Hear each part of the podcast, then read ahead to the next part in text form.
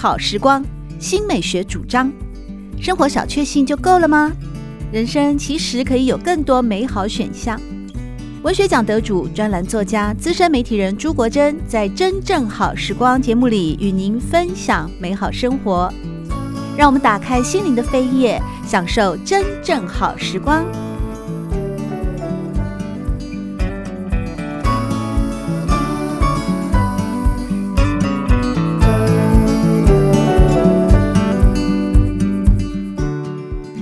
听众朋友们好，欢迎来到《真正好时光》的节目里，我是朱国珍。在今天节目中，我们邀请到的是名作家夏曼兰·波安，来和大家分享他的新书《我愿是那片海洋的鱼鳞》。在这本书里面呢，呃，我大概把它啊，呃，有分几个分类。比方说，您有些文章哦，有提到了一些生活点滴哦，那是比较亲切的；也有写给家人的，例如妻子啊，还有飞旋海豚是思念女儿之作。当然，更大多数的部分就是包括海洋，以及在传统的文化或者是传统的一些秩序的保存当中啊。那您有提到啊，在书里面说，在那个呃，你从小啊，呃，就会在那个飞鱼汛期的第一个月。在你们的部落里面的每个男孩或是男人都必须要在船长家里面夜宿一个月啊。那至少您的家族是这样子做的，为什么呢？因为要学习父祖辈们在飞鱼汛期团聚猎鱼的行为。您在金恩巴那个地方的危险海域去捕鱼的时候，其实是一个个人的自我的挑战超越，同时也是向那个呃父祖辈他们的勇敢的行为看齐。称之为那个船长的家，当时是我小叔公的家，我们称之为呃共宿屋，就是小男孩都都要去那边住了，都要去那边睡。那么我们这个是传统的一些海洋教育的训训练的，嗯，那可是。这种这种训训练，对我来说的话，我我是不知道，我莫名其妙变成了一个作家，我我不知道是不是有那那些所谓的可以追寻的那一个那个从小的开始去听他们这些老人家的故事，我不知道，至少这些故事变成了我现在非常重要的一个思思想，包括就是说跟国国外的一些学界，我们在去做试训的时候，啊，所谓不同的星球。这个世界并不一定是西方人，西方人完全宰制的一个世界。基本上最小的一个地方，我们还有自己，我们的还有自自己的那个自主性。而这个自主性不在于那个全球化去同化的，或是去驯化的，还不不在于这个圈圈里面。那对我来说的话，因为 在在来在六零年代、七零年代，我们是没有灯的，那时候还没有电。所以，我全岛上只有我部落是有杂货店的，而这个杂杂货店呢，会吸引我们只是那个糖果，可是真正吸引我们的是海上的一些。我们部落有几个家族，隔壁部落有几个家族，然后在海上，他们放那个火把，嗯，火把就是他们那个，因为飞鱼是呃趋光性的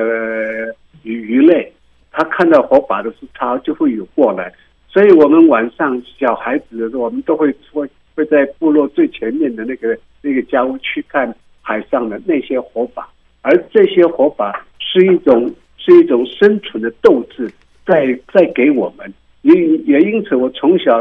就有那个愿望，说希望我长大之后啊，我也可以做做所谓的拿火把照明飞影。那这个愿望我虽然是做到了，可是。因为现在路灯太多了，飞影已经不不有过来了。现在是要用用那个呃十二伏特的手电来照明飞影。不过他给我的一种感觉就是说，呃，人类社会的单纯，或是这个环境没有光害的时候，它很多很多的海上的猎物或会随着那个光来游过来，因此这个光就变成了。我们非常重要的一个玉器叫做生存之火。那么对于我来说的话，从小看到呃看这些老人家这样子过生活，有时候他们只有网到三条三条飞鱼，结果三条飞鱼要要有十个家家庭来去分这个三条飞鱼。嗯，所以每每个家庭那个分分出来的那个飞鱼哦，没有几块，可是他就是说就就会。我们就会觉得吃的很很珍惜。所以那个飞鱼的精神不在于那个飞鱼的鱼肉的好不好吃，而是这个仪式之后呢，它会带来很多很多的那个呃飞鱼，我们就会吃饱。精神上是我们的信仰，是因为海洋和飞鱼的关系后，让我们敬畏。那么我们也是才能够吃饱，因为冬天在兰屿来说，一直下雨的冷锋面的过境，或者是干冷的那种。东北季风来的话，实际上在我们岛上，那个这个季节啊是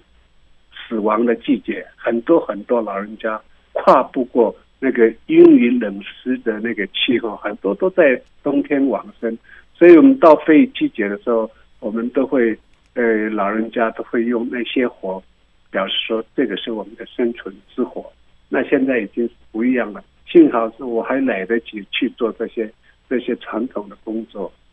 变成说还好，我也会写字，写一点点，能够让读者去感受到，虽然不同的那个那个星球，让读者可以感受到。呃，我说活在有时候我的文字并不是要叙述的很好，这个是我的缺点了。有时候我会没有耐心，嗯、呃，不过作品出来了，大家如果感受的话，还蛮感感谢您今天嗯来采访我。然后有一些读者可以听到的话，这个也是一个分享的一个机会了。因为现在疫情疫情很严重，不能去台北。很多很多的问题，非常感谢你。嗯，嗯，谢谢老师，太客气了。这样的分享啊，我觉得呃，也是我们呢很开心能够透过广播节目啊，透过音频，甚至透过我们的 Podcast 啊，带着大家呢跨越疫情，跨越海洋，能够透过阅读啊，到更远的地方去。特别是在今天为各位介绍的是夏曼兰波安老师的新书《我愿是那片海洋的鱼鳞》。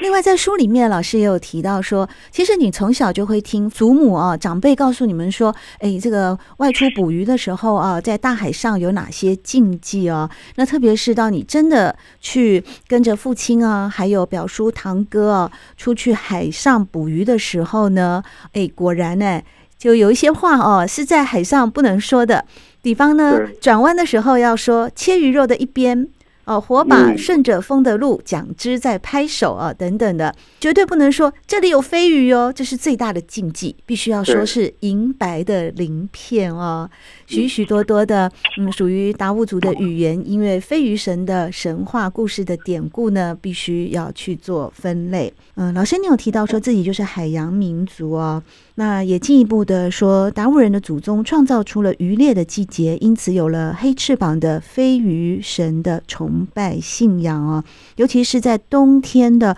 呃最后的时候，会有一个招飞鱼的祭典。那在这个招飞鱼的祭典里面，当然有更多的需要维持的秩序，以及许多的禁忌啊，流传非常久的一个很盛大的祭典了。您在从过去小时候看到现在，有什么样的不同呢？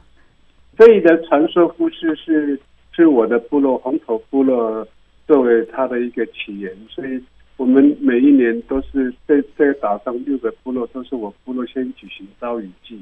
因为现在很多很多的年轻人都在外面读书或是在外面工作，他自然遗忘了他原来的一个一个民族的传统祭典活动，所以我们会会讲一些关于非遗的，这个是传统性性的那个的那个传统教育了。这这几天就有陆续的其他的部落也跟着举行招鱼祭了，然后我也去看了。当然这个过程中都会变化，因为譬如说。呃，我的部落剩下一艘大船，这个大船已经变成是大家共同拥有的大船，而那个家族性的大船已经被解构了，因为已经没有多少人会造船了，啊、大家都开始从事民宿的工作哈，呃，已经没有人愿意造船，所以呃，去年我跟我儿子造船的时候，部落的人大家都很还很高兴。那么这个招招鱼祭，每一个部落现在隔壁部落的啊，鱼人部落也只有一艘大船的，也也有部落也只有一艘大船，大大家都有几艘大船。可是这个招鱼祭，大家势必还在继续维持它的一个招雨季的仪式。嗯，没有这个仪式，我们是不能出海去捕飞鱼的。它很多很多细则的一些问问题在在里面。当然，现代性的一些呃来了之后后，我们很多很多的一些仪式都会被简化了，会被省略了，传说故事也没有人要听了，诸如此类的。但但当然都都有在变化。那么对我来说的话，我也只好说尽力的来去做，拍个影片，然后拍一些一些照片。后来在我的工作室，在我的工作室，我会再邀请，也许明年吧，再邀请。部落的孩子们跟他们讲解所谓的传说的故事，里面有很多宗教仪式的思想的一些东西在里面，所以我我我跟我儿子呃在收集这些。那么我儿子今天也也帮了原民台去别的部落拍空空拍，那么这些仪式都还存在，只是没有像我们在呃六零年代、七零七零年代那么样的呃。呃，那么样的神神圣，或是那么样的一个隆重，已经面向以前那样的一个一个社会组织了。不过大家都还在维持了。所以你讲那个时候，哈，现现在，那我势必在在面对自己很多心灵里面、精神上面，或是或是自己的体能方面的，有很多很多的挑战嘛。包括我们在部落说话的语气都非常小心，因为这个会验证到，就是说人家。还要不要听你的话？这个很有时候是蛮现实的部分的。不过也拜了这几年的所谓的脸书的问题哦，让岛上的部落的人他们都都可以了解我所说的话。是，像曼兰波安老师有提到说造船这件事情的重要性。其实呢，不仅仅是造船，在打造一艘这个呃新船的过程当中，一开始是要从发木哦开始做起，对不对？就是您曾经带，特别是您自己的儿子哦，一起参与了人生砍伐的第一棵树。这个行为从达悟人的眼睛来看，称之为成长。那之前老师有提到说，好像儿子后来也选择回到家乡啊，和您一块儿呢拍摄纪录片，或者是说一块儿造船。那您也提到说，哎，你们父子俩共同打造的船只也好了。您您怎么看待？就是呃，您的儿子跟您自己作为一种传承的桥梁的置业当中所担任的角色呢？有一个故事，就是我我儿子是高雄海洋海洋科技科技大学的，他他是念。呃，航海技术的，呃，就是高雄航海，就是高高雄嗯海洋技术学院吧。呃，他念的是航海技术。有一年的暑暑假，他他绕了全球，就是说做了那个中，呃，应该是中钢的，他们去运输，他们有一种船叫做散装船，就是载铁砂。哦，他绕了一圈，所以他啊，他说爸爸很恐怖，说如何如何的话。他回来了之后，在台湾做了做了三年的工作，然后他就说：“爸，我要回去了。”其实他回去，我就是要再等他这一句话。可是等他这一句话，他回来的时候，并不是说我就我马上上山，就是带他去伐木。我又等了两三年，让他心理准备，也让我太太心理准备，就是说啊、我跟我太太，我儿子说我我我要造船，我要做一艘雕刻的船。那么这个雕刻的船岛上有很多很多的禁忌，因为你要种芋头啦，你要杀猪啦、买猪啦，很多很多的繁琐的工作。而我太太说拒绝了，我说我非得要做，因为儿子人生的第一艘船就给他做一艘雕刻的船。那么我太太终于终于答应了。可是我蛮幸运的是，刚好就是说，呃，他有一一部片子是。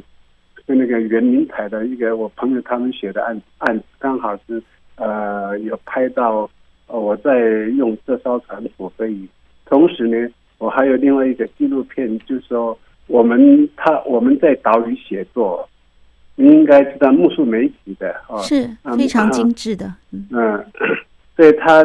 当当时我也是请我自己我我自己花钱请请一个朋友来来来拍。拍拍完了，我自己付钱请请他过来买单，他这个过程都看看到了，因此 对我来说的话，后来也是因为那个对这个在岛屿协作，他们那那个呃童子贤他们也跟我碰面了，说愿愿意帮我的忙这样子，也就是说这个纪录片也是很完整的呈现出来了。这个我跟我儿子上山伐木的这个过程，那么在在这个同时呢，也可以跟读者们呃分享，就是说当时也有一个团队是日本的一个团队哈，刚好也是来来拍。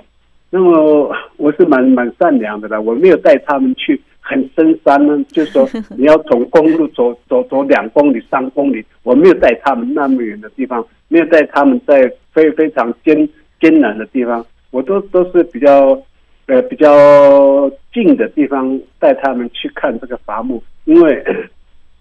因因为伐木是蛮危险的，那么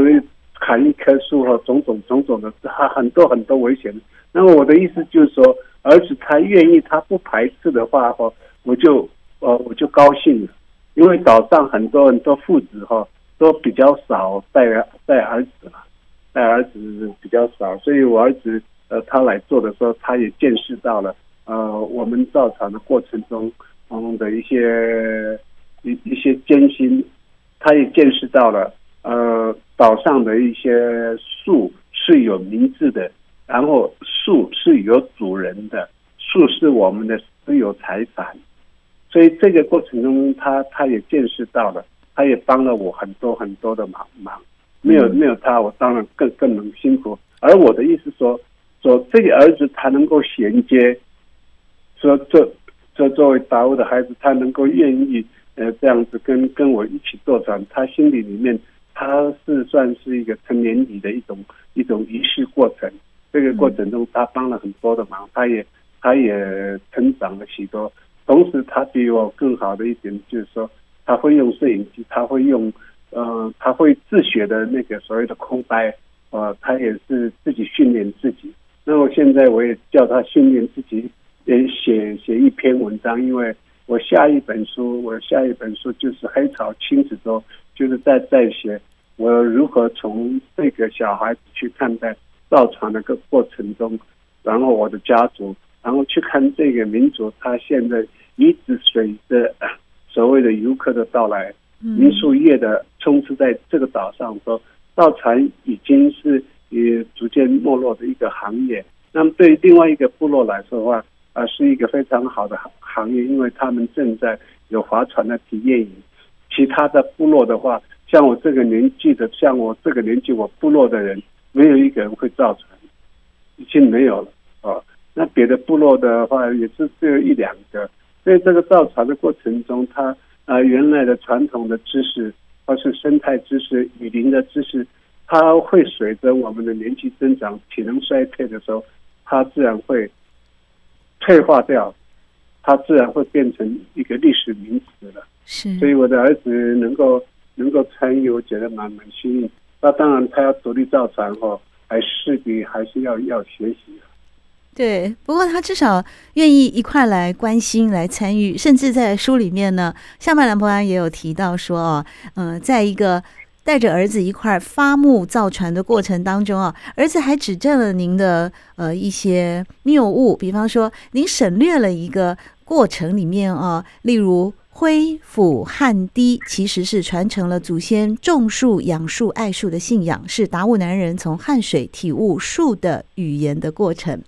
那另外呢，您也有在书里面写到，在您当了父亲的那一天起，带领儿子伐木造船就是既定的人生目标，在荒野里徒步，他们也渐渐的能够认识树名、树的英俊长相。造船的重要性，就是在这个过程中体悟到健康的生态智慧，而非解说员的一些理论。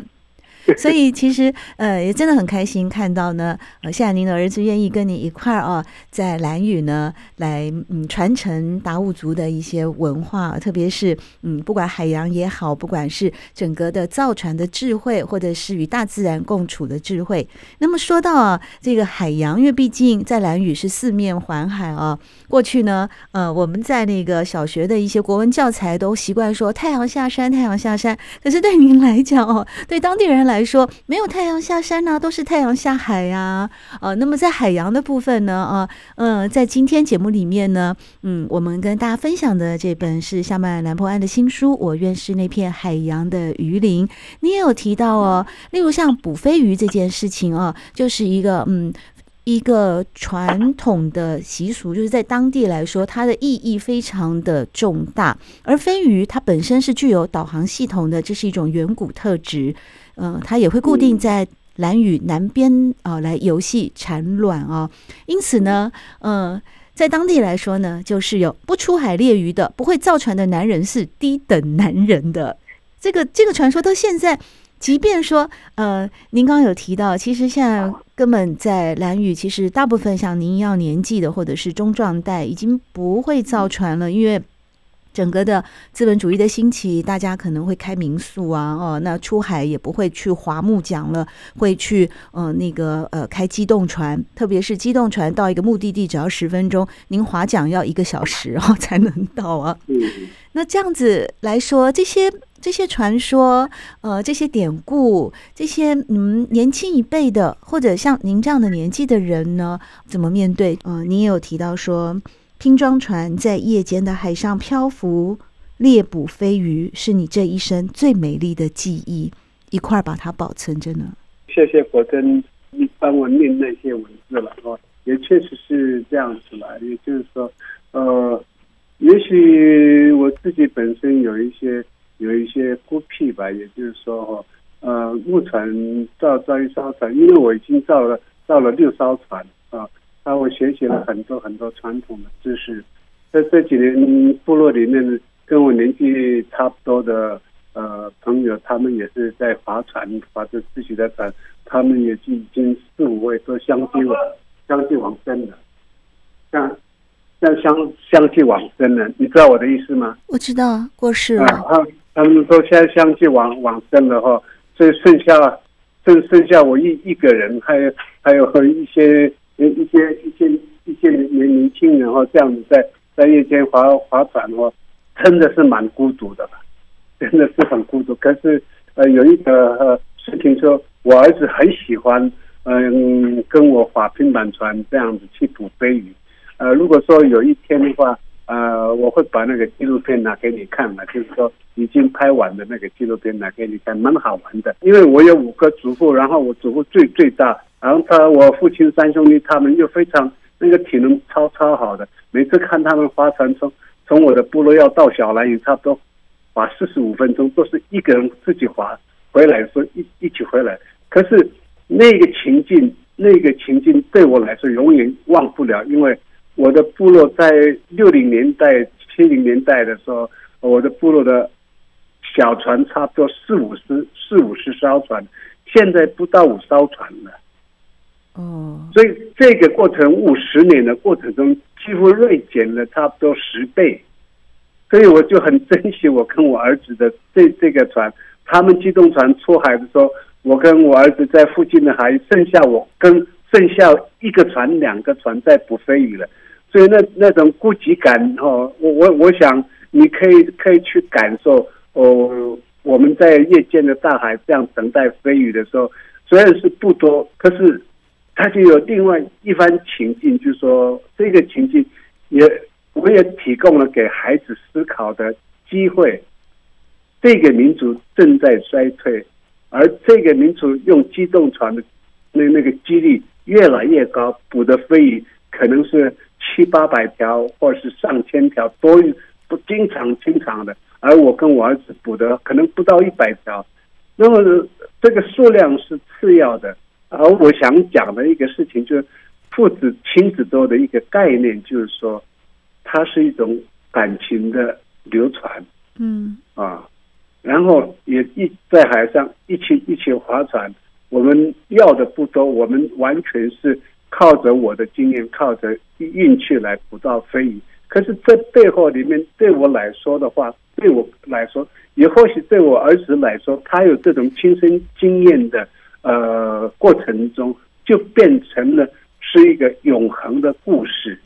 对，因为你我们不是解说员，我们是实践者，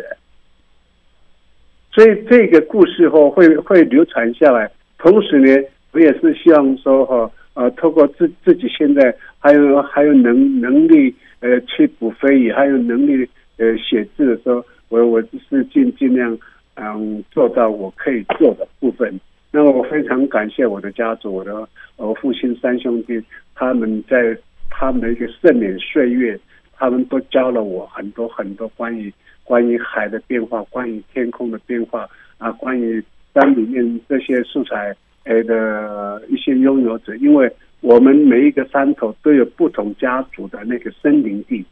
嗯，家族的森林地那个树是私有财产。所以我带我儿子上山伐木的时候，我已经知道我的树在哪里了，而不是说莽撞的到山里面随便去砍一棵树，不是。所以我儿子他又学习到了，原来树是有主人的，原来树的美丽是要要要每一年去看他们，去照顾他们。这个除了这已经不是教科书里面的书以外，基本上像我这个年纪岛上的人，或部落的人。部落的人跟我这个年纪上山的次次数比我儿子少，所以在这个过程，我就就就就觉得我带我儿子这样子的时候，他妈妈也很高兴，说：“哎，你跟爸爸出海哦。”我儿子也是能用笑，是真用笑的，也开始教他啊杀飞鱼。所以一个文化的没落后，基本上也就是说，我们的身体虽虽然说很廉价，我们造船的这个时间。虽然很久，我们的一艘船看起来是很昂贵，基本上在现代性来说的话，哦，它比机动船便宜太多了。可是廉价的这个这个拼板船，我们的精神是昂贵的，我们的活动是神圣的。我要的是这个部分。那当然，这个这这这个部分基本上是变成是一种散文的书写。那么这个部分也会变成到。我下一本书就是黑潮亲子的，我跟我儿子，呃，还有小孩子一起要写的，呃，一本书啊，很累很累，那个要十六万字，那个很很累。夏曼兰博安老师在我院士那片海洋的鱼鳞这本新书里面有提到，说自己特别喜欢出夜出航，划着拼板船猎捕飞鱼的感觉啊。那种存在感是深层的古老感动，是拒绝现代性驯化的原始本能。夏曼兰博安老师这么形容：我的幸运感触是成长于这个小岛，父祖辈们传授海恋的古老基因。傍晚时分，已是夕阳落海的时刻，部落滩头上只有孤独的木船，不见船主。某种海浪浪涛宣泄于滩头的涛声，亘古而倔顽的不改变，改变的是人类。那也因此呢，最后我们来谈一下，就是呃，老师您的文学创作观啊，所以您就是不是也因为这样的一种处境啊，这样子的呃所生存的。某种还有一种在生命当中的这些传承呢，让你能够感悟到。您自己也提到说，您所创作的文学作品是孤立于城市文学，像是孤岛孤立于西太平洋，而你特爱孤岛没有明灯照明骚扰，木船没有机械引擎的导航，只有手掌来当做舵桨。假如您创作的文学是从神话开始的话，你们的亲子周也将成为非虚构的神话。当然，一部分也是延续到下一本书的很重要的内容。但另外一方面，就是在这样的一个嗯孤寂吧，哦，或者您在书里面经常提到说，过去是一个人上山，那你一直记着父亲生前的遗言，嗯，要造一艘呼唤飞鱼的名字。或者是说，一定要带着孩子哦来学习伐木造船，那这些素材仍然会是您在未来的文学创作的重点吗？呃，它确实是我一个非常核心的，也也就是说哈，生态生态物种是它本身是并没有受到现代性的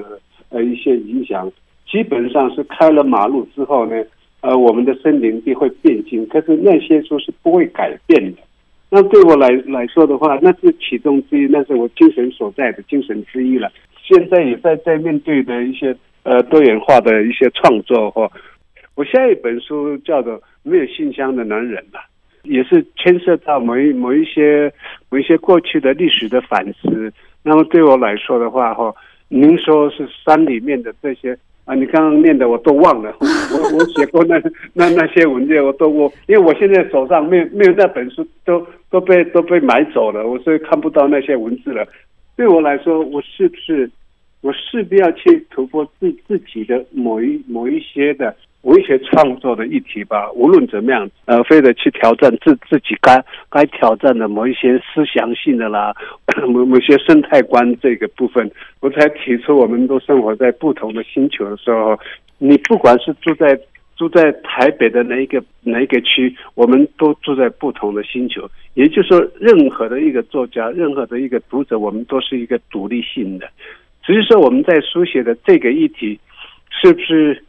可以达到一些呃能有普遍性的被认同？那就是一个作家的功力了。对我来说的话，山顶的树永远会在那边，而我也是希望说，再过几年吧，再造一艘船嘛。因为我在考验我的体能，同时呢，也在考验我自己，还是要多多看看书，那把这些所谓的现代性的知识和在地的知识结合成自己的一些小说创作的一个非常重要的呃一些资资料吧。至少你所念的我已经忘了，不过很感谢，呃，我曾经写过那么有感性的文字。总的来说，大海永远存在，滩头上的那些船还在。只是那些主人已经遗忘了如何来造船。我现在还没有遗忘造船的时候，我的精神还在那个滩头上等待飞鱼出来的时候，我的心还在山里面等待那一棵树长大之后，我再拿来伐木。我希望说，我在我这一生，我还能够有来得及让我的孙子看到。我假如了，我孩 我孩子结婚的话，哈，有了孩子之后，我很希望我还有那个体能，让我的孙子看到这个传统的这些工艺，因为这个船毕竟是海上的我海洋的玩偶了。我们只是化妆。我的爸爸他们说，你雕刻的船是海洋的化妆品。这句话对我来，达悟的语言是非常美丽的。也就是说，他们很简单，就是说。呃，一个漂亮的，一个漂亮的女人哈，你不爱惜自己，不去化妆自己，你依然不会是一个优质的女人。一个男人不去雕刻自己的船，你永远只是一般的男性，因为你没有雕刻你的船，他海洋不会特别喜欢你。你雕了你的船的时候呢，这个海洋它就是化妆了。你的人格化妆了，你的身体也美化了你的人生，这个就是我们造船的一个非常重要的另外一个概念。当然了，这是我们的哲学了。是非常期待老师的新船以及新书。今天非常高兴能够邀请到夏曼兰波安老师和大家分享他的最新作品《我愿是那片海洋的鱼鳞》。谢谢夏曼兰波安。嗯，谢谢。我的片子出来的时候，我会寄给你的。好的，谢谢老师，很期待。谢谢国珍，谢谢国珍，谢谢老师。好，谢谢，谢谢。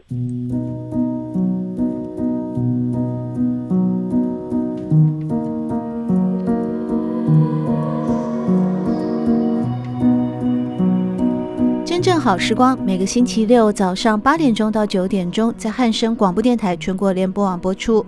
节目在广播频道播出之后，也会上传到汉声广播电台的官网。在官网当中，您可以在经典回放的单元里搜寻“真正好时光”，随时收听到国珍为各位制作的精彩内容。喜欢朱国珍制作主持的《真正好时光》，欢迎您订阅、分享或留言。随时保持互动，一起共享美好生活。